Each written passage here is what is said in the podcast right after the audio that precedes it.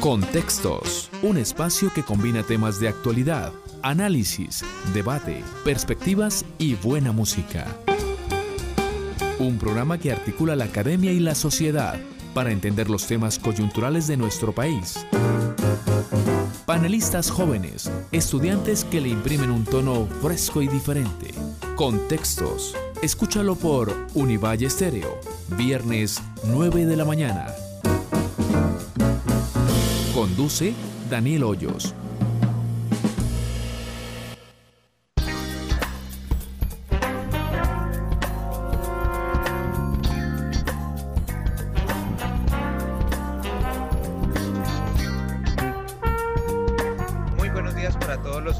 De Univalle Estéreo y a los que se conectan a esta nueva emisión de Contextos hoy 19 de marzo. Con varios temas que tenemos el día de hoy. El primero pues tendría que ver con Ginette Bedoya y con el caso de Colombia ante la Corte Interamericana de Derechos Humanos y pues la vergüenza internacional que hicimos esta semana.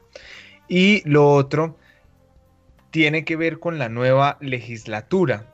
También pues daremos un repaso corto a las vacunas ya que llegamos al millón de vacunados en Colombia y pues esto eh, supone un cumplimiento parcial del plan de vacunación, pero que vale la pena resaltarlo. Eh, contamos con la conducción técnica de Germán Orozco y recuerden que tenemos todos nuestros programas en Spotify y en las principales plataformas de podcast. El, los saludo a mis compañeros Laura Lucía Rodríguez Peña y Simón Velázquez que mm, pues hoy se integran a esta mesa y pues el primer tema tiene que ver con Ginette Bedoya. Ginette Bedoya fue abusada en 2001 en la cárcel modelo por unos paramilitares a los que ella iba a entrevistar. Ginette Bedoya es periodista y desde ese, esa época pues empezó un litigio con el Estado para proteger sus derechos. El Estado no pudo... Eh, hacer justicia en este caso y en 2010 pues llegó a los tribunales de la Corte Interamericana de Derechos Humanos donde su caso eh, pues esta semana iba a tener unos avances importantes pero pues el gobierno se paró de la mesa. Laura, buenos días y cómo va el caso de Ginette Bedoya. Buenos días, claro que sí, como ya lo, como ya lo planteó Daniel, pues es muy importante hacer seguimiento a este caso que ya lleva muchos años y que sabemos que tiene un avance muy lento, el caso de Ginette Bedoya, quien en el año 2000 fue víctima de secuestro, tortura y violación en una institución del Estado en la cárcel modelo de Bogotá. Recordemos que ella fue interceptada por tres hombres que ya fueron identificados como eh, paramilitares que la subieron en un vehículo, la drogaron, la torturaron y violaron durante 16 horas y luego pues fue abandonada en una vía que sale de la ciudad hacia los llanos orientales. También es importante reconocer que desde el año 2000, tanto la Fiscalía como la Corte Interamericana de Derechos Humanos tiene eh, conocimiento de esto porque ella realizó una denuncia temprana desde, desde el año 2000, pero pues estamos en el 2021 y hasta este momento todavía no se han presentado medidas de reparación. ¿Qué es lo importante que ocurrió esta semana? Pues que eh, se realizó la audiencia ante la Corte Interamericana de Derechos Humanos, en la que estaban presentes pues diferentes jueces y también en la que se esperaba pues dar testimonio de diferentes personas también allegadas a, a Ginette Bedoya. Y algo muy importante y que también, eh, pues como ya lo dijo Daniel, es también una vergüenza internacional, es, la reacción por parte del Estado colombiano. El Estado colombiano tenía allí como representante a Camilo Gómez, que es el director de la Agencia Nacional de Defensa Jurídica del Estado y el cual eh, se renunció a participar de la audiencia pública. No solamente se retiró, no solamente se retiró de la diligencia que se estaba realizando de forma virtual, sino que también pidió que se, que se cambiaran a la mayoría de los jueces que decidirán sobre el expediente. Y, y Camilo Gómez lo que dijo fue, fue lo siguiente que las intervenciones y las preguntas de los jueces demostraban evidentes prejuzgamientos y que involucraban nuevos asuntos que ni siquiera habían sido debatidos previamente.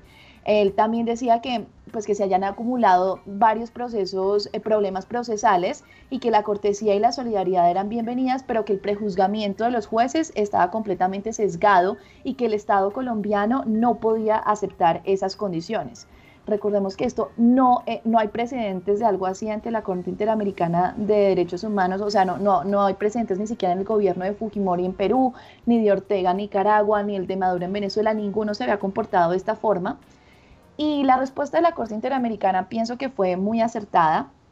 La presidenta que es eh, Elizabeth Odio Benito, explicó pues que el trámite solicitado por, por el señor Camilo Gómez va a ser evaluado, pero que sin embargo, o sea, que era importante continuar con la, con la audiencia y escuchar los testimonios que habían, citados, que habían sido pues citados para este día, los cuales incluían no solamente a Ginette Bedoya, sino también a otros testigos y otras personas allegadas como el editor general del espectador, Jorge Cardona Alzate, quien había sido supervisor eh, de Bedoya en esa época.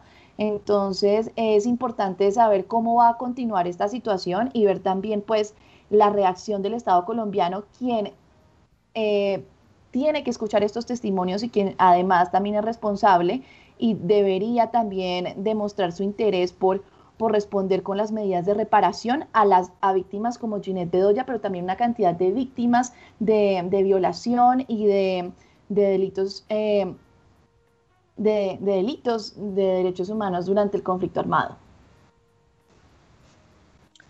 Simón, ¿y qué implicaciones tiene lo que está pasando en la Corte Interamericana con el Estado colombiano? Ese desacato implícito que ha hecho el Estado colombiano, ¿qué consecuencias tiene? Bueno, sí, Daniel. Eh, primero, para empezar, eh, bueno, buenos días a todos los oyentes, a Laura y a ti, Daniel. Y bueno, para empezar, decir que el caso, eh, la Corte Interamericana de Derechos Humanos ya declaró improcedente el recurso que efectuó el Estado colombiano. lo hizo el miércoles en el que dijo que era improcedente. Empezando por ahí.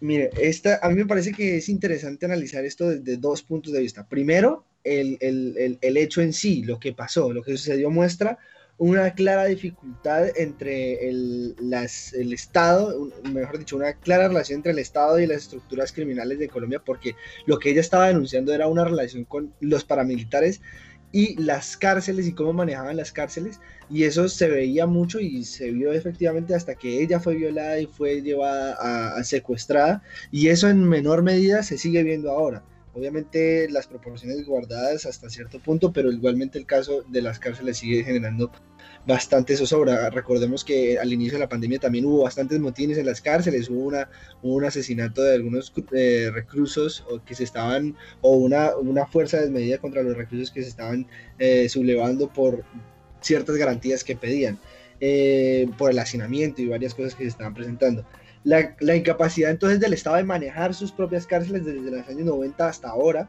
y la necesidad de reformar esa, esa forma de las cárceles. Es algo fundamental y yo creo que es algo mundial. Nadie en este momento tiene unas estructuras de carcelarias bien eh, formadas porque la, la, idea de una cárcel es reformar, pero lo que hacen es deformar aún más a las personas.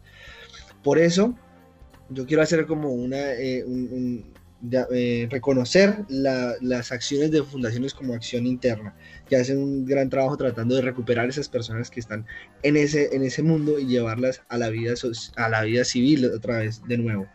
Eh, ya en, el en la situación de la víctima y ya entrando en materia la pregunta que me hiciste de qué, qué viene o qué, qué significa esta, esta decisión de, del Estado colombiano.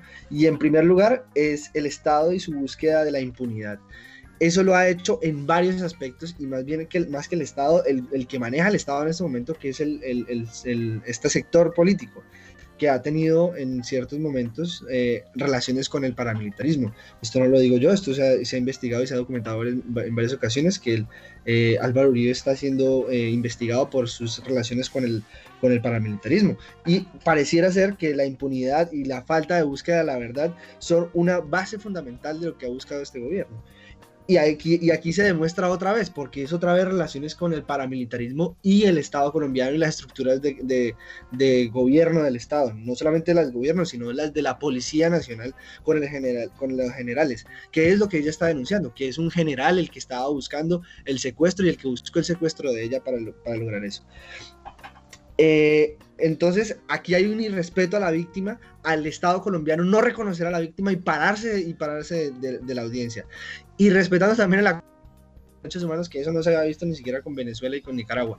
Bueno, también es que Venezuela se retiró directamente del organismo.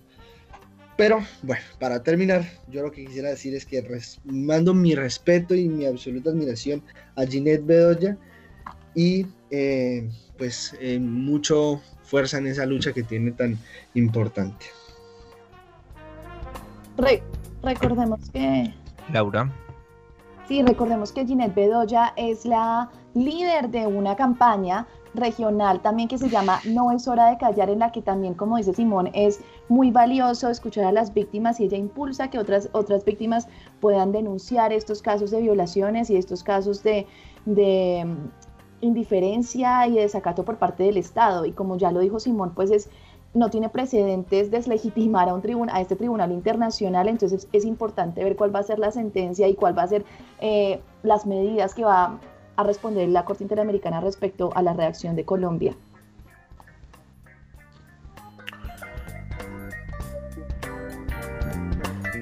Yo creo que va a ser un precedente muy importante. Yo creo que esto va a marcar un verdadero en lo que tiene que ver con, con el tratamiento que se dará de ahora en adelante en la Corte a los estados que se permitan pues una cosa de estas como la que vimos, un escenario realmente vergonzoso y que, y que pues em, ojalá Ginette Bedoya salga avante de este proceso y pues eh, se puedan restablecer sus derechos a, incluso al buen nombre porque fue difamada por muchos años por el Estado colombiano, se dijeron muchas cosas en los juicios, entonces ahí va a haber eh, pues un precedente importante, no solo para ella, sino para muchas mujeres que buscan justicia por parte del Estado colombiano.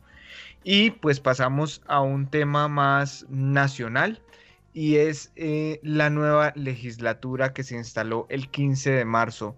Eh, muchas reformas, algunas pues nacieron muertas como la de mm, el mandato presidencial, pues ampliarlo para unificarlo, digamos que eso no tiene mucha cabida, incluso constitucional. Entonces, em, Simón, ¿qué está pasando en Colombia con la nueva legislatura? ¿Por qué tanto mm, programa como de relleno? Eh, ¿Será que quieren ocultar la reforma tributaria? ¿Será que está por el lado de eh, hacer unas cortinas de humo con, de cara al 22 para generar estos discursos un poco polarizantes. ¿Qué está pasando en el Congreso, Simón? Bueno, sí, este tema es muy interesante porque esta nueva legislación es de las últimas que queda, pues solamente queda eh, más en el año y, el siguiente año, pero ya estas son las que empiezan a, a chocar y entonces son las que, las que tienen que impulsar con mayor fuerza. El, tren de la mermelada es el que viene ahora, un tren bastante, una locomotora bastante fuerte, en la que muy seguramente lo que vamos a ver son muchas reformas polémicas en las que eh, pues, se, va a ver bastante discusión, pero eh, muy seguramente van a pasar en su mayoría.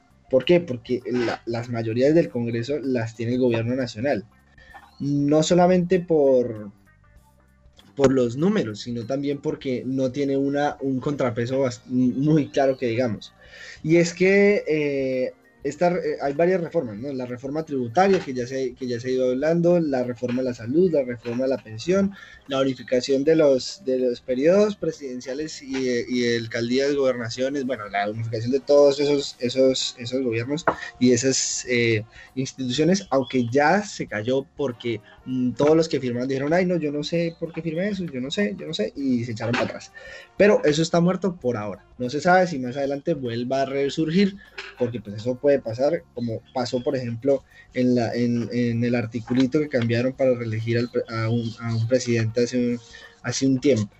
Eh, bueno, yo creo que las matemáticas habría que hacer a ver si van a pasar o no. Las matemáticas son muy simples. La mayoría en el Congreso tiene que ser de 55 congresistas en, en Senado. Y eh, y tienen 69 congresistas. Entonces tienen bastantes posibilidades.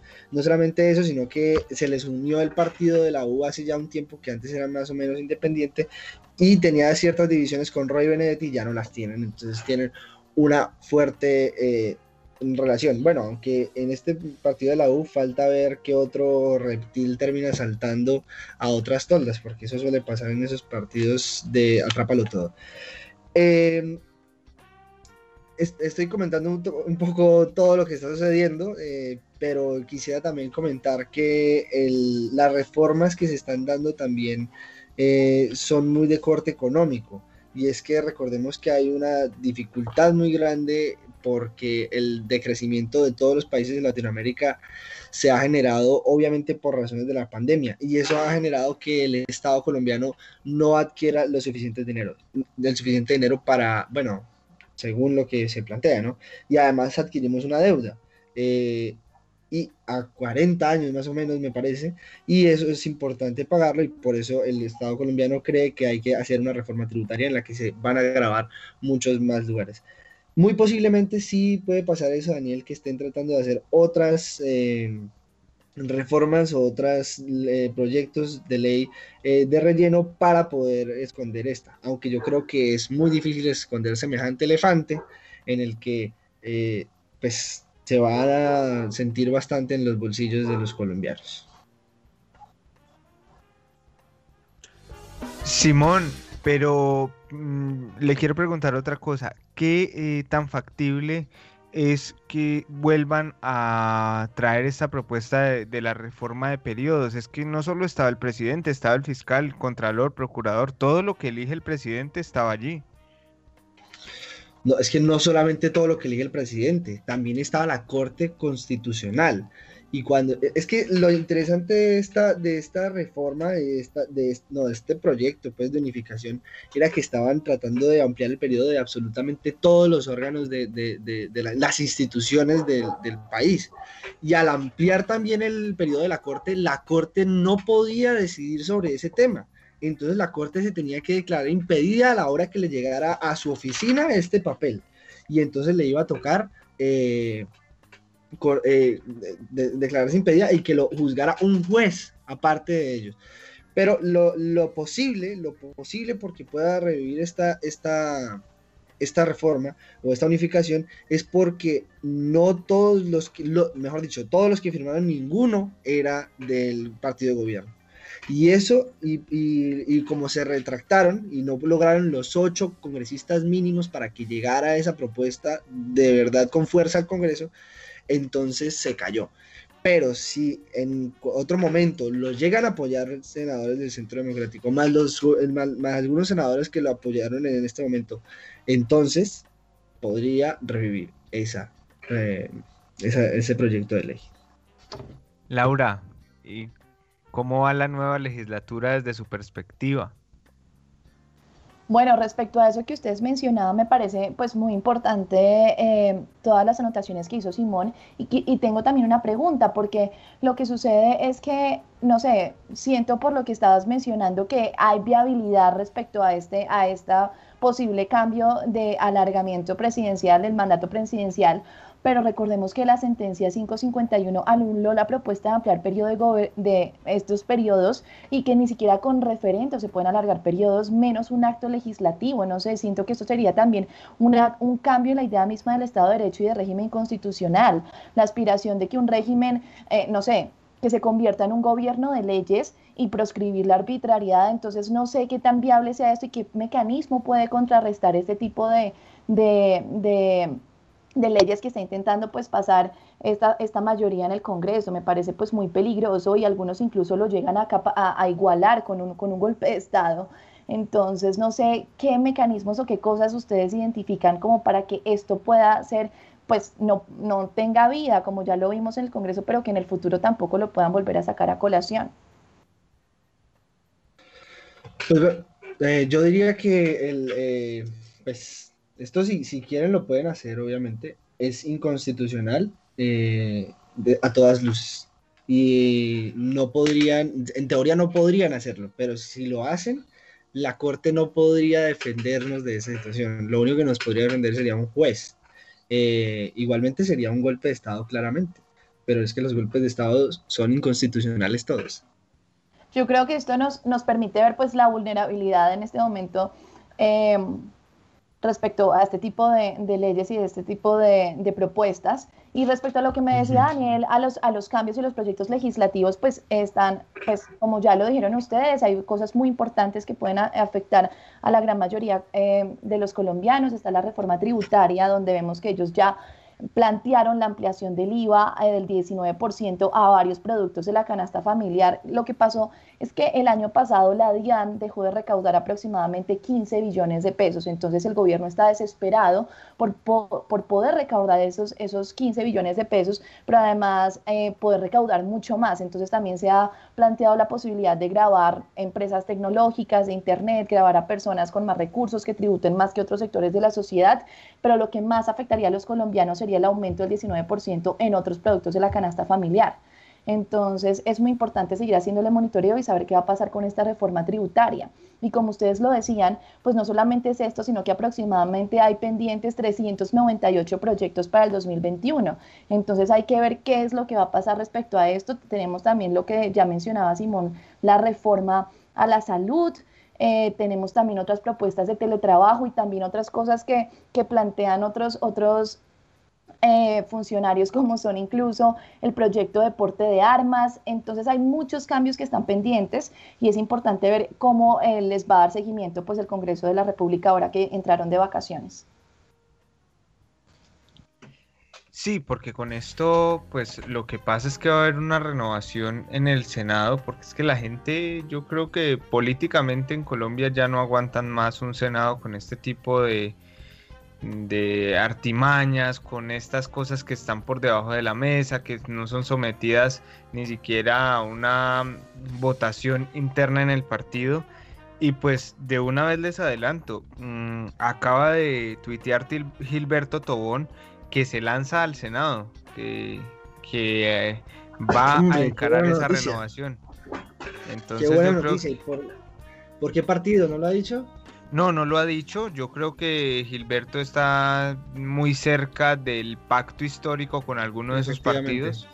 Y creo que mm, el péndulo está ahí, pero ahí va la renovación. Yo creo que en eso se resume lo que hemos dicho eh, en esta mañana. Yo creo que el Congreso necesita una renovación urgente, una renovación de ideas, porque me van a linchar y decir que Gilberto Tobón pues tiene 72 años y claro, pero pero yo creo que allí mm, viene el meollo del asunto. Y pues eh, siguiendo ya con lo que hemos eh, ido haciéndole seguimiento, es la vacunación, Laura. ¿Cómo va la vacunación en Colombia? Esta semana llegamos al millón de vacunados, es una cifra importante, pero pues se siguen presentando muchos problemas. ¿Cómo va esto? Claro que sí, es importante seguir haciéndole un monitoreo a lo que está pasando con la vacunación. Recordemos que el COVID sigue presente. Eh, y efectivamente es esperanzador saber que ya se logró el, el, primer millón de vacunados en Colombia. Sin embargo, recordemos que para esta primera etapa se esperaba que hubiesen más de 1.691.000 personas vacunadas, entonces seguimos un poco lentos. Em, sin embargo, ya se dio paso a la segunda etapa en la cual están incluidas la, la población de 60 a 79 años, trabajadores de la salud de segunda y tercera línea y también personas en eh, las personas privadas de su libertad, las personas en las cárceles también están incluidas en esta segunda etapa. Algo que también me parece importante es que recientemente el, em, el Ministerio de Salud está evaluando, eh, pues liderado por Fernando Ruiz, está evaluando la posibilidad de que los privados puedan adquirir estas vacunas y que esto permita la eficacia y pues acelerar este proceso de vacunación. Todavía no hay una no hay una declaración fija, pero se, está definiendo, se está evaluando por parte del Estado que los privados puedan adquirir estas vacunas y, posteriormente pues también crear un plan o, incluso pues empezar a, venderlas. Hay que seguir al tanto de esta reglamentación para la compra de vacunas por parte de, privados. Recordemos que pues eh, están previ eh, han llegado muchas, muchas vacunas por parte de Pfizer, de, eh, también se se firmó un contrato con AstraZeneca por 10 millones de vacunas, entonces es muy importante ver cómo va a transcurrir este, este periodo de vacunación. Se han identificado también algunas prácticas fraudulentas, personas que no están aplicando las vacunas de una forma adecuada. Entonces es muy importante ver lo que está pasando y también recordemos que en el portal Mi Vacuna siguen apareciendo personas que ya fallecieron. Entonces no, no sé si digamos la, la intromisión de privados pueda ayudar a que este proceso sea transparente o quizás incluso lo pueda perjudicar. En este momento nos encontramos en la segunda etapa, entonces si conocen a personas entre, la, eh, entre 60 y 79 años, pueden ellos empezar a revisar y empezar a ver en dónde se pueden vacunar. Y con esto pues llegamos al final de la emisión de contextos del día de hoy. Eh, esperamos que pues se sigan cuidando.